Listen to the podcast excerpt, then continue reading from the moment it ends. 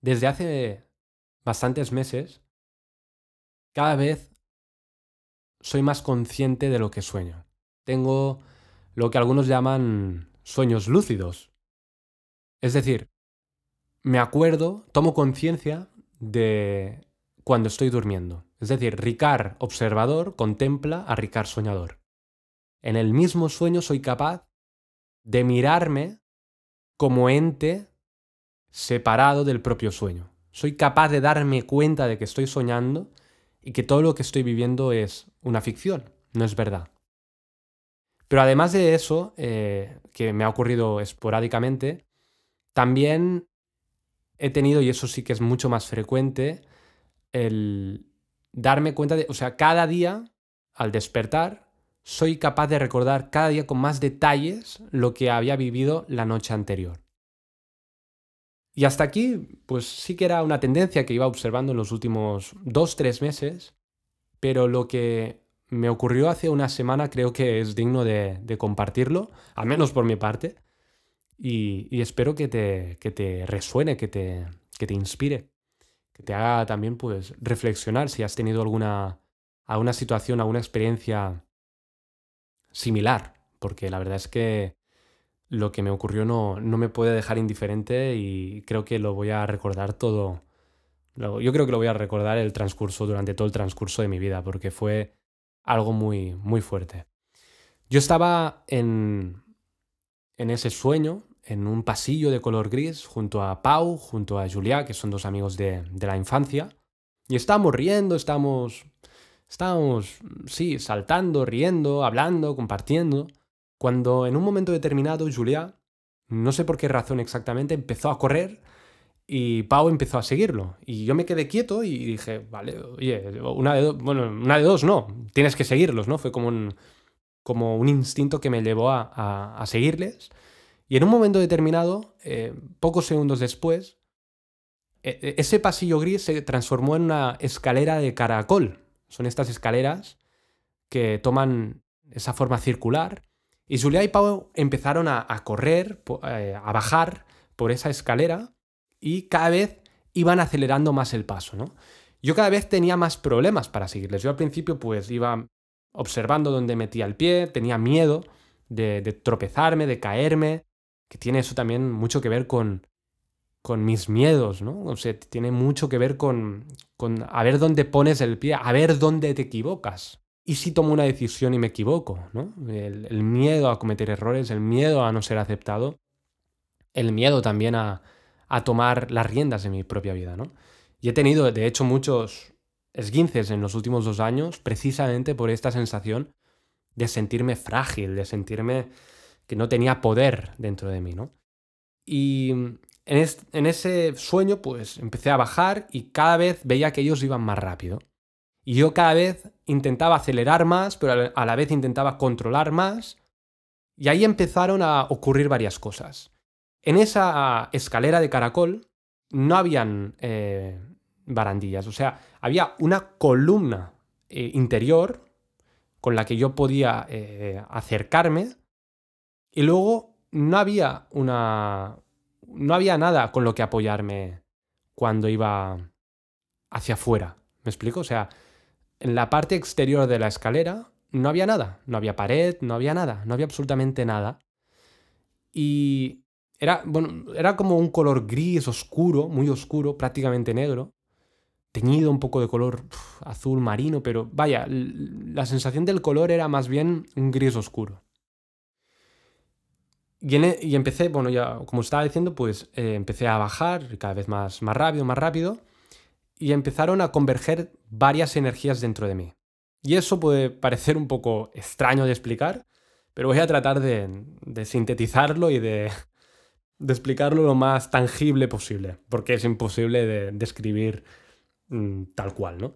Eh, por un lado, tenía una energía que venía desde los pies, desde los talones, y que se movía hacia adelante. Y era como si en vez de ir bajando por la escalera, saltando prácticamente cada vez más rápido para, para, seguirles, era como si me hubieran puesto unos patines y era como que esa energía me llevaba a mí hacia abajo. Es decir, por esa escalera de caracol, iba bajando dando círculos y yo prácticamente no podía controlar absolutamente nada. O sea, era cada vez muy más rápido y cada vez soy menos yo el que baja por esas escaleras. Es como que hay algo que me obliga a bajar por ahí, ¿no? Es como cuando te tiras por un tobogán, o sea, hay una inercia gravitatoria que te lleva a bajar. Tú no decides que va bajar, ¿no?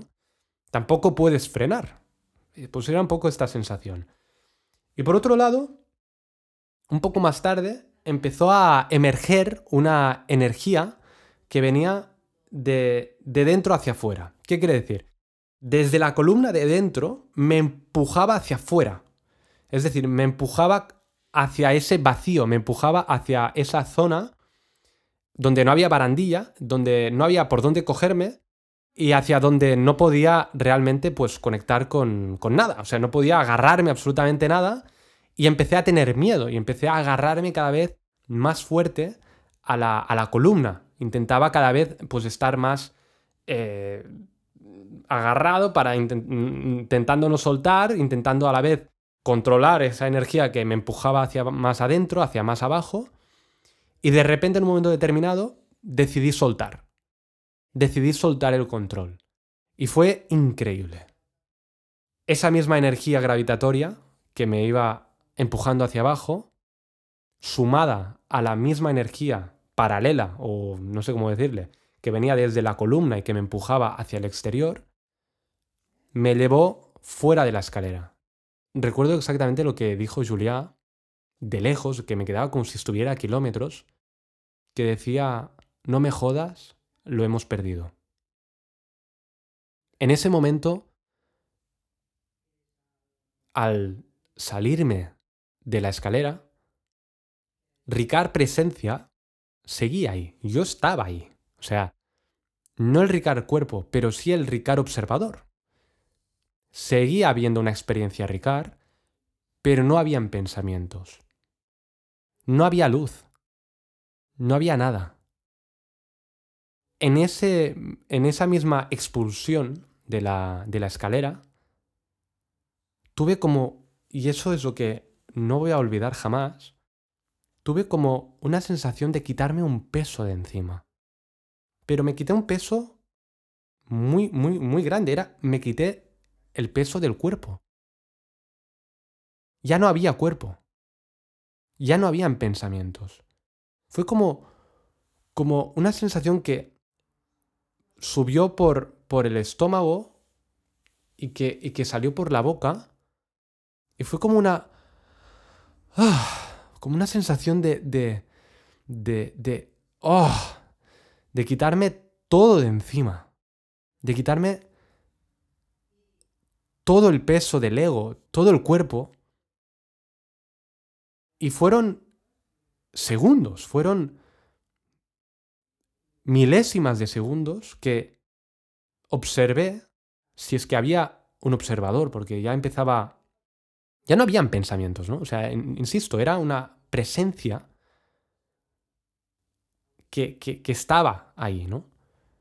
Y me acuerdo que entre esa ligereza, entre esa sensación de, de placer, apareció un miedo al darme cuenta de que no había Ricard cuerpo y no había el otro. Todo era lo mismo simplemente lo que estaba viviendo era. No había una separación entre lo de fuera y lo de dentro. Era exactamente lo mismo. Era exactamente lo mismo.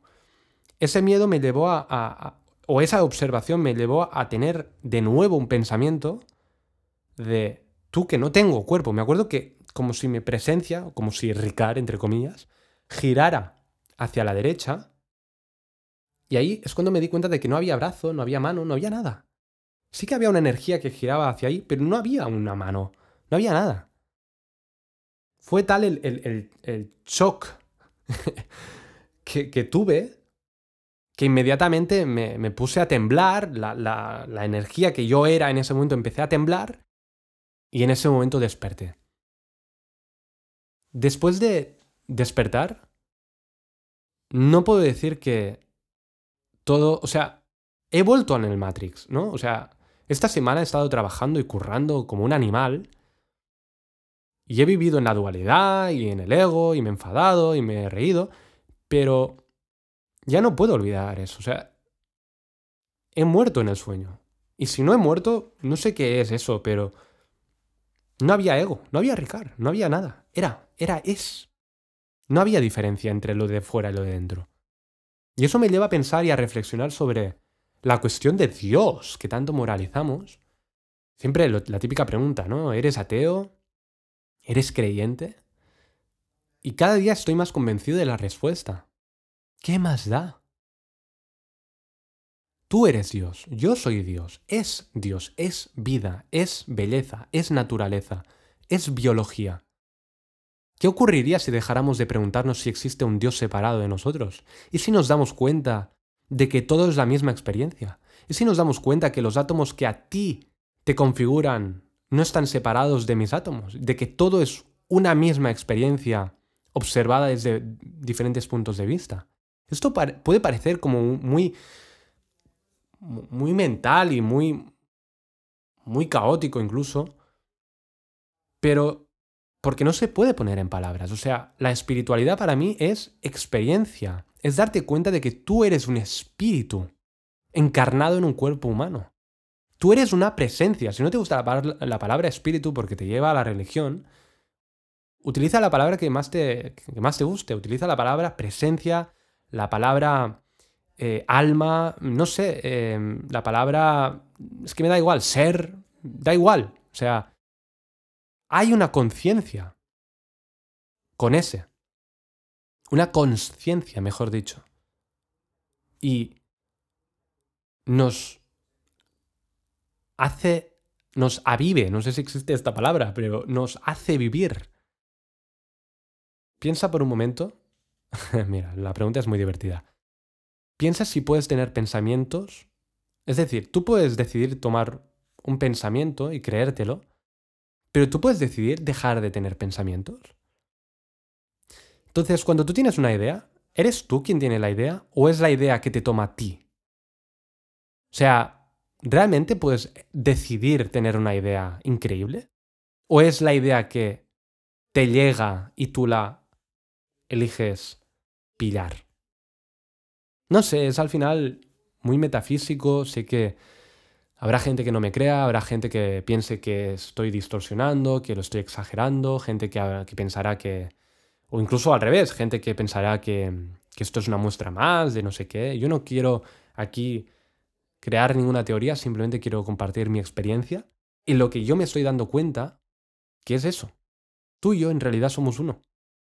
La filosofía Advaita, no dos, apunta a eso. Toda la espiritualidad, si nos miramos desde los primeros filósofos de la antigua Grecia, ya decían eso, conócete a ti mismo.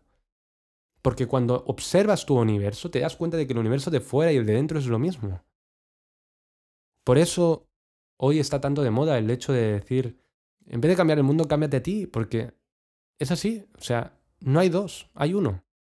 Lo de fuera no lo puedes controlar porque es una proyección de la infinidad de mentes que viven en este planeta. Y lo que están haciendo con nosotros en el coronavirus es hacernos creer, a través de medios de comunicación masivos, de que nosotros no podemos ser dueños y líderes de nuestras propias vidas. Y eso es mentira. Somos co-creadores de la realidad que vivimos. Todo empieza en nuestra mente. Todo empieza en nuestro corazón.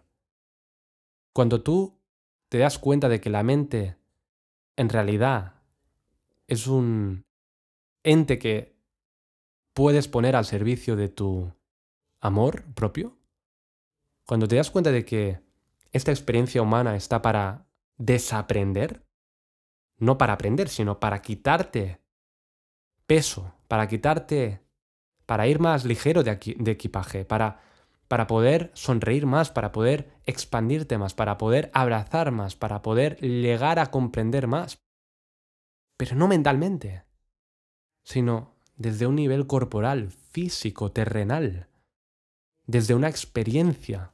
Cuando te das cuenta de eso, desde mi filosofada, creo que conectas con el amor que tienes y cuando conectas con el amor, creo que es a lo que vinimos. Al final, presencia, amor, abundancia, unidad, ser, Dios, todo es lo mismo. Hemos venido al, a recuperar el amor que ya teníamos.